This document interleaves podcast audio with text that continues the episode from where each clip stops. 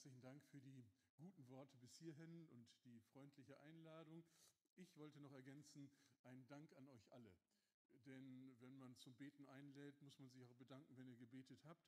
Ähm, ich habe dafür gesagt, ihr sollt beten, weil ja diese Leitungen hier eingezogen worden sind in die Gotteshütte. Ihr wisst schon, ähm, für Computer und Video und so ein Zeug. Äh, und da haben wir uns unter der Decke bewegt und wir haben darum gebetet, gebeten, dass ihr dafür betet, dass kein Unfall passiert und dass gut alles äh, über die Bühne geht. Und es ist wunderbar geworden, es ist alles drin. Herzlichen Dank für eure Gebete, Gott hat geholfen. Deswegen wollte ich das an dieser Stelle sagen. Heute wollen wir etwas lernen. Es ist natürlich schwierig. So bei Lenja würden wir sagen, ja, Lenja muss noch viel lernen, aber bei euch allen würde man denken, ja, ihr habt ja schon alles gelernt, oder? Kann man in eurem Alter noch was lernen? Schwierig. Ne? Wollen wir noch was lernen? Ähm, auch schwierig. Heute geht es um Üben. Ähm, und die Theorie ist ganz einfach, man kann alles lernen. Also wenn ihr noch nicht Klavier spielen könnt, ich könnte euch das zeigen und ein bisschen üben, dann könnt ihr das. Äh, ist gar nicht schwierig. Man muss ja nur zur richtigen Zeit die richtige Taste drücken, was ist schon dabei. da habt ihr schon schwierigere Dinge irgendwie auf die Reihe gekriegt. Hm. Es ist deswegen nicht einfach, weil wir schnell etwas erwarten. Wir sind so ungeduldig, oder? Äh, ihr versucht etwas und wenn es dann nicht klappt, dann geben wir auch schnell auf. Deswegen stehen ja so viele Klaviere ungenutzt irgendwo rum, weil die Leute viel zu früh aufgeben. Das kann man schon lernen. Heute geht es darum, dass wir etwas lernen können, was wir noch nicht richtig gut können.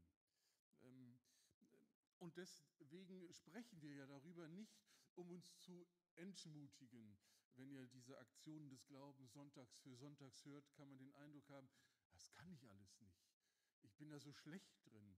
Und deswegen dachte ich, heute muss ich mal damit anfangen, man kann das lernen und man muss das einfach üben, dann gelingt das auch.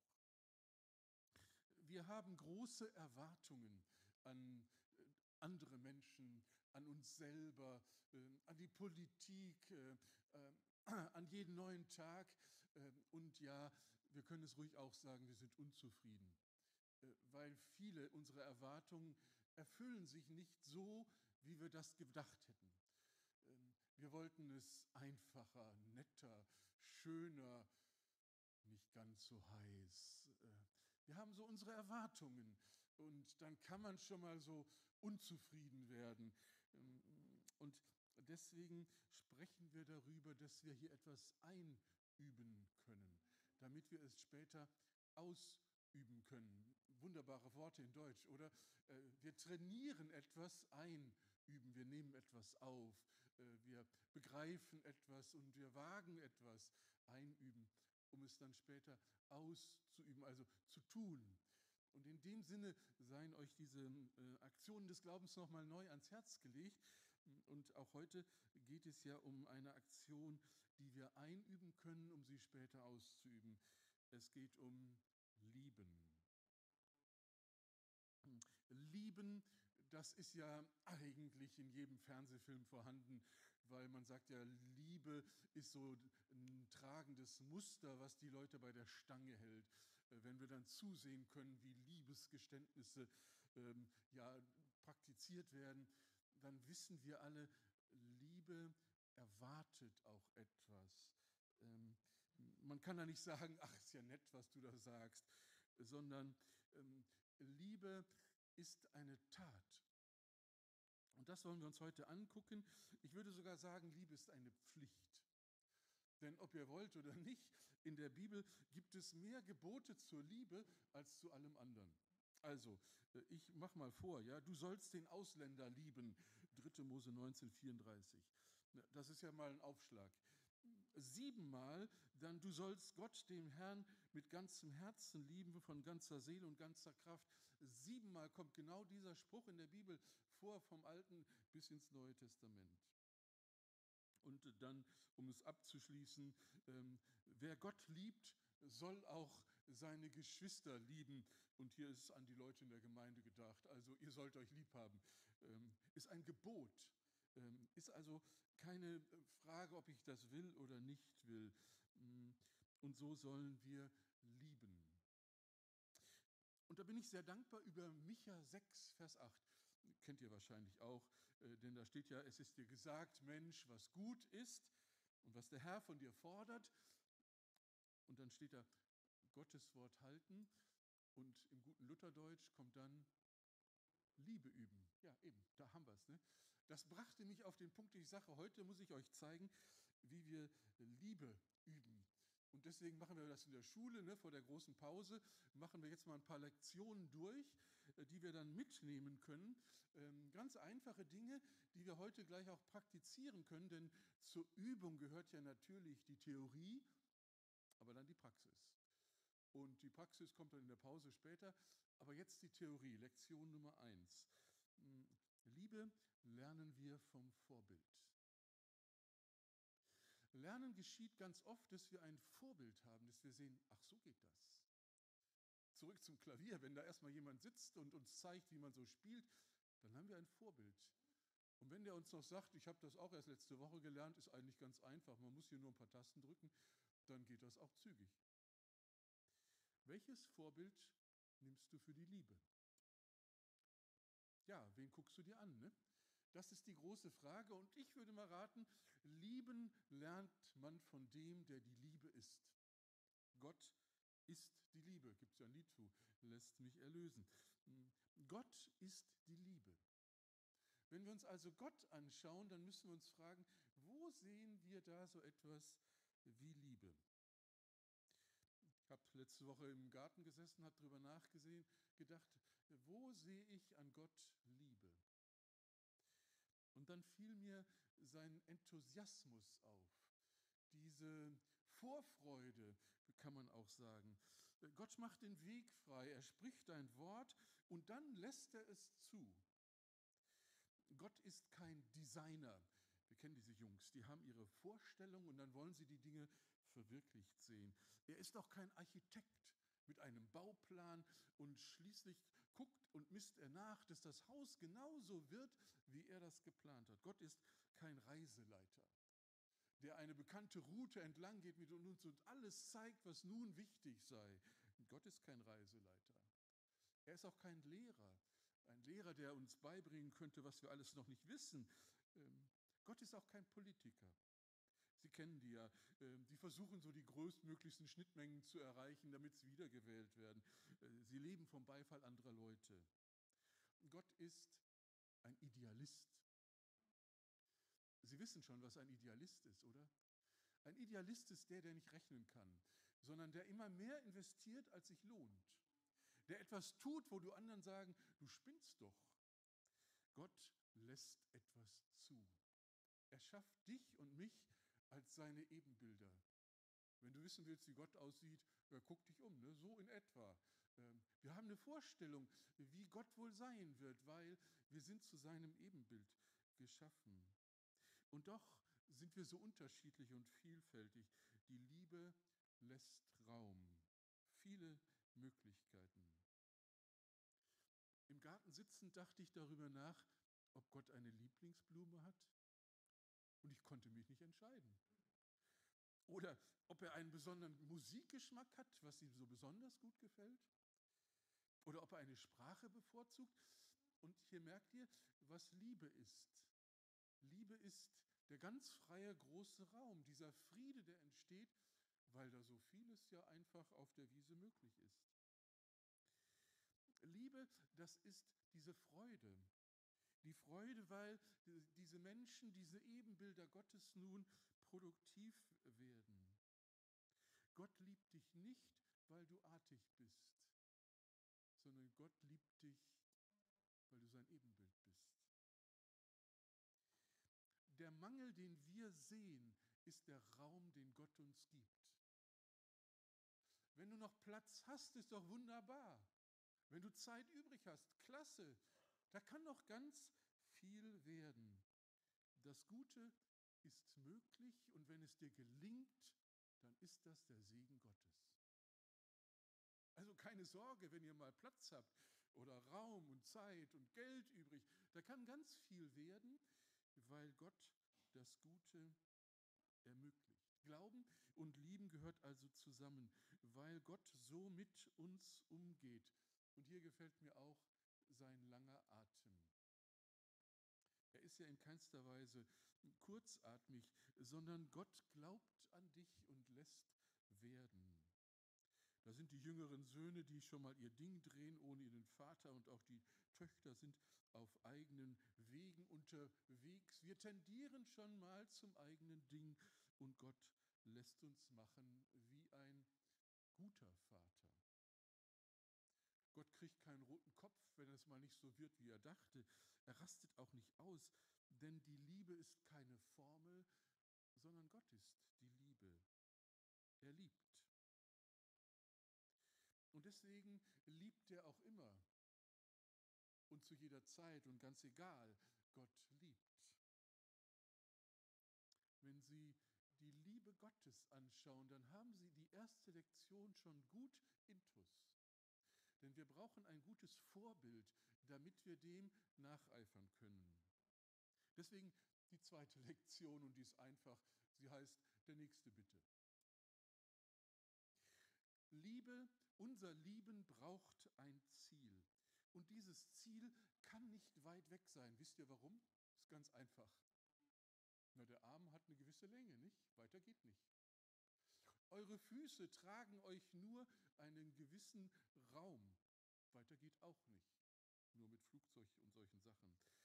Der nächste ist der, der in Reichweite ist. Wen sollen wir denn lieben, fragten die Leute im Neuen Testament. Und die Sache ist ganz einfach. Naja, der, der am nächsten ist, äh, fragt doch nicht lange rum. Das kann die Familie sein, die Leute im Umkreis, die Nachbarn, beim Einkaufen im Sportverein, im Altenheim, wo auch immer. Ganz viele nächste Leute, auch wenn sie nicht unter die Räuber gefallen sind. Und hier sollen wir Liebe üben. Wir können ruhig sagen, kann ich nicht. Ja, ist ja nicht schlimm. Klavier spielen können wir ja auch nicht. Wir können es üben. Wie können wir es üben? Können es bei Gott abschauen und wir können es uns erklären lassen, zum Beispiel von klugen Leuten. Und mir hat der Philosoph und Mathematiker Blaise Pascal gefallen. Man muss nicht alles von dem gelesen haben, aber so manche lichte Momente hatte er und er hat erklärt, Menschen haben gewisse Kategorien. Und er hat sie mal in Ordnungen genannt und habe gesagt, da gibt es so die einfache Schiene, die unterste Ordnung. Die unterste Ordnung, das sind das, was die Menschen machen, wenn sie kochen, Handarbeiten, Briefmarken sammeln oder reisen. Das ist nicht schlecht, aber jeder weiß, das ist nicht alles. So ein Essen ist ja schnell gegessen und äh, dreckig wird es auch wieder von selber. Die unterste Ordnung, das ist das, was wir machen, aber es ist eigentlich eher flüchtig und vorbeigehend. Dann sagt Pascal, gibt es eine zweite Ordnung. Und diese zweite Ordnung ist die Ordnung des Geistes. Und hier als Philosoph spricht er von Wissen, von Gleichheit und Schönheit ähm, und großartigen Ideen. Und er ist begeistert, er ist ja Philosoph und kann sagen, ja, das ist schon ein bisschen mehr als Kochen, Putzen und so Zeug. Aber immerhin, und das hat mir sehr gut gefallen, kommt er dann zu einer dritten Ordnung. Und die dritte Ordnung, die hat er mit Liebe benannt. Und das hat mich überrascht. Denn ich habe gesagt, okay, was kann nach den beiden noch kommen? Er sagt Liebe. Er sagte, alle Körper und aller Geist wiegen die kleinsten Regungen von Liebe nicht auf. Und dann sagt er uns, denkt doch mal nach. Die Träne, die man einem Kind von der Wange wischt und der Schweiß, den man einem Sterbenden von der Stirn nimmt, die Zeit, die man einem Einsamen schenkt, all diese scheinbaren Nichtigkeiten sind unendlich größer und bedeutender dem Göttlichen näher als Nobelkarossen, Designervillen, Luxusjachten, aber auch Denken, Literatur, Philosophie und sowas. Das Größte. Das Größte ist das, was bei euch und bei uns, was so das Kleinste ist, die Liebe. Eine Träne abwischen. Paulus sagt in 1. Korinther 13, 13, das Größte ist die Liebe. Und vielleicht müssen wir formulieren, je mehr ein Mensch liebt, desto mehr entspricht er seinem Ebenbild. Denn Gott ist die Liebe. Wir können also vieles in unserem Leben auch lassen. Ist nicht so wichtig, ob ich Briefmarken äh, sammle oder in ferne Länder reise oder einen Gipfel erklimme. Das ist alles sehr schön, aber auch vergänglich. Liebe deinen Nächsten heißt das Gebot. Der Mensch ist kein Mensch, der einem, der hingefallen ist, nicht hilft. Wenn ein Kind mit einem anderen spielt, dann leistet es viel, weil es liebt. Und deswegen ist die Frage, ob wir das Geringe groß achten. Sind wir bereit für den Nächsten oder gehen wir dran vorbei? Auch dafür gibt es ja den Samariter da in der Bibel als Beispiel. Glauben und lieben, der Nächste bitte.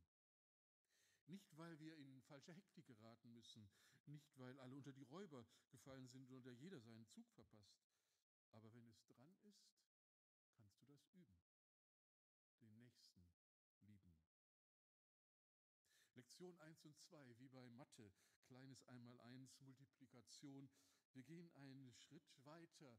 Liebe, das ist Lieben im Gegenwind. Denn Jesus sagt in der Bergpredigt, liebe deine Feinde. Und das ist ja sogar sehr hm, populär geworden. Ihr kennt die Größen von Gandhi und in Indien und Mandela in Südafrika. Wehrlosigkeit und Feindesliebe stand da ganz hoch im Kurs. Und wenn ihr das nachschlagt in der Bibel, Lukas 6, Vers 27, ist Jesus hier erstaunlich ausführlich. Er sagt da ganz viel, wie wir Feinde lieben sollen. Und die Beispiele sind sehr praktisch.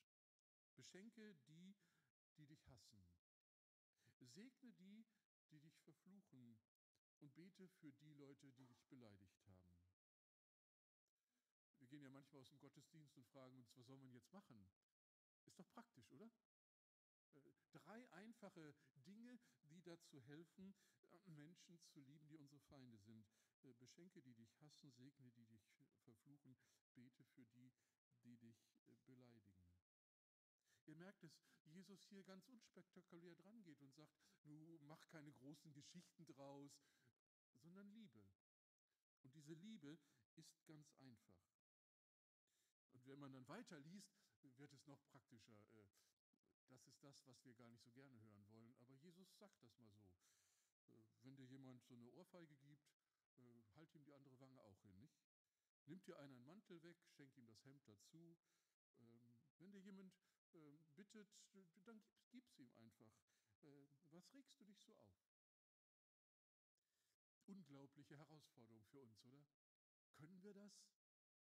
Ich sagte ja schon am Anfang, na klar können wir das nicht, aber wir dürfen üben. Und es mag ja sein, dass es uns heute nicht gelingt, aber lasst uns nicht aufgeben äh, und lasst uns üben.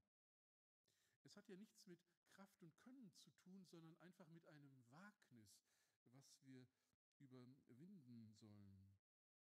Wir sollen unsere Widersacher lieben. Das ist ein Gebot Gottes. Da kannst du dich drehen und wenden, wie du willst. Das ist dran. Und Liebe ist immer das Gute, das Schöne und das Ewige. Der Maßstab ist nicht kleinlich, sondern ganz großartig. Ihr merkt schon, drei Lektionen, die uns ganz schön herausfordern. Und jetzt kommt die Königsdisziplin, die vierte. Auch wenn manche Predigten ja nur drei Punkte haben, diese Predigt braucht vier. Denn sie will euch etwas zeigen, was unbedingt dazugehört, sonst gelingt uns das nicht. Es gibt da eine geheimnisvolle Kraft. Denn oft sagen wir genau an dieser Stelle, das schaffe ich nicht. Äh, lieben ist eher göttlich, aber nicht menschlich. Wir fühlen eine Bremse. Wenn wir es tun wollen, dann werden wir wie zurückgehalten oder gerissen. Denn lieben, so denken wir, ist schwierig. Wo soll die Kraft herkommen? Jesus sagt, liebe dich selbst. Schlicht, nicht? Liebe dich selbst. Und jetzt sind wir beim Grundproblem, nämlich unserer Auswahl. Lieben wir uns selbst? Ah, wir könnten das theologisch angehen und sagen, Calvin, der hat gesagt, Selbstliebe, das ist Sünde. Ein Mensch darf sich nicht selber lieben. Und ich denke, es ist Quatsch. Äh, Calvin hat da nicht ganz richtig gedacht. Ähm, also wie sollen wir denn uns selber lieben? Und die Antwort ist einfach, die Liebe wählt nicht aus. Die Liebe wählt nicht aus, sondern sie nimmt das, was ist und sie liebt alles. Und jetzt kommen wir zu der praktischen Übung. Nachher, wenn ihr euch die Hände waschen geht, dann seht ihr es ja, den Spiegel.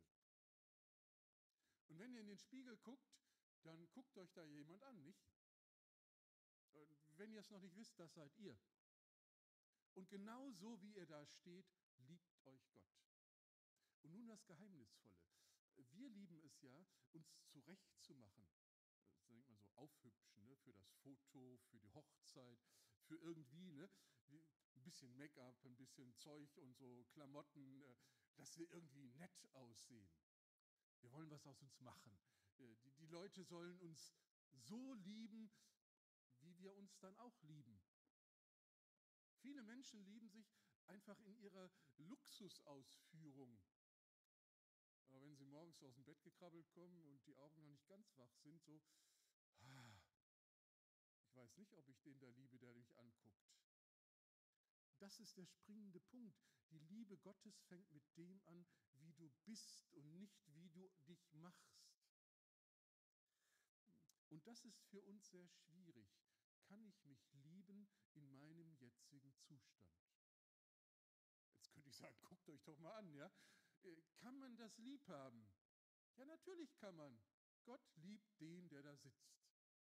Und er hat ihn schon heute Morgen geliebt, als du aufgestanden bist. Und heute Abend, wenn du müde ins Bett gehst, dann liebt er dich immer noch. Gott liebt dich so, wie du bist. Und nicht so, wie du es als Theater anderen Leuten vorspielst. Nicht so, wie du es auf einem Foto wiedersehen willst. Nicht, wie du dich selber liebst. Und deswegen die Frage, liebst du dich? Liebst du dich wirklich? Bist du dankbar für dein Alter, für deine Gesundheit, für das, was Gott dir geschenkt hat? Wenn wir hier ein fröhliches Ja entwickeln, dann haben wir die Königsdisziplin bestanden, weil wir dann die Liebe üben von der richtigen Warte aus. So wie wir bei uns selber nicht auswählen, wählen wir bei anderen auch nicht aus. Die anderen müssen nicht so sein, wie ich mir das vorstelle, So wie Gott den Menschen liebt, einfach weil er da ist. Und wenn ihr es nun ganz praktisch haben wollt, dann geht ihr zu eurem Spiegel, hängt einen Zettel ran und schreibt da drauf, so sieht der Mensch aus, den Gott liebt. Denn manchmal vergessen wir das. Und so ein Spiegel ist eine gute Erinnerung. Kann man jeden Tag sich angucken und dann sieht man wieder, ach ja, so sieht der Mensch aus, den Gott liebt. Versteht mich richtig, lieben kann man also üben und diese Liebe, die wir einüben, hat damit etwas zu tun, dass wir vom Vorbild herkommen, unseren Auftrag entdecken, aber dann auch die Kraft erkennen. Wir können es, denn Gott hat uns zuerst geliebt. Jetzt kommt das Amen und damit die große Pause eigentlich, aber jetzt machen wir ja Gottesdienst. Wenn ihr nach Hause geht, könnt ihr es üben. Und ich wäre gespannt darauf zu hören, wie euch das gelungen ist, diese Aktionen des Glaubens einzuüben. Und heute war es ja die Liebe, wie euch gelungen ist, zu lieben. Gott segne.